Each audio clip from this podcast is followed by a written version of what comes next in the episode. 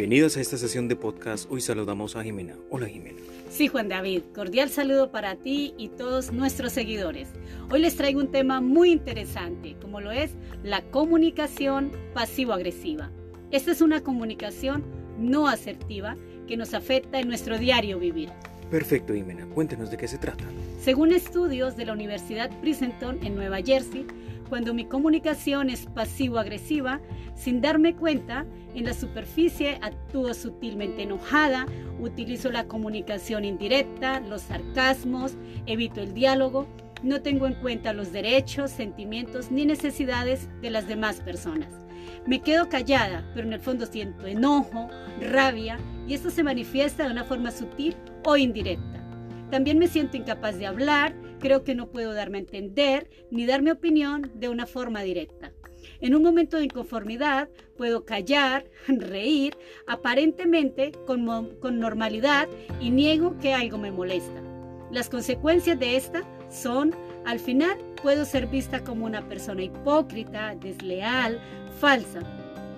Y al no expresar mi inconformidad o enojo de forma asertiva, clara y concisa, pongo en riesgo mis relaciones laborales y personales.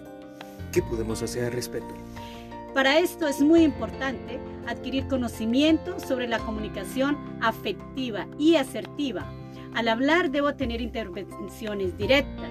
Mis, comentarios, preguntas, solicitudes y opiniones deben ser claros, específicos, sin rodeos, sin ironías, sin atacar al otro. Debemos ser concretos y respetuosos. No ser repetitivos con un mismo tema. La idea es no caer en discusiones, sino llegar a acuerdos justos respetando los valores del otro. Utiliza un vocabulario adecuado en el cual expreso qué deseo, qué quiero y qué decidí hacer. Recuerda que nada es obligación.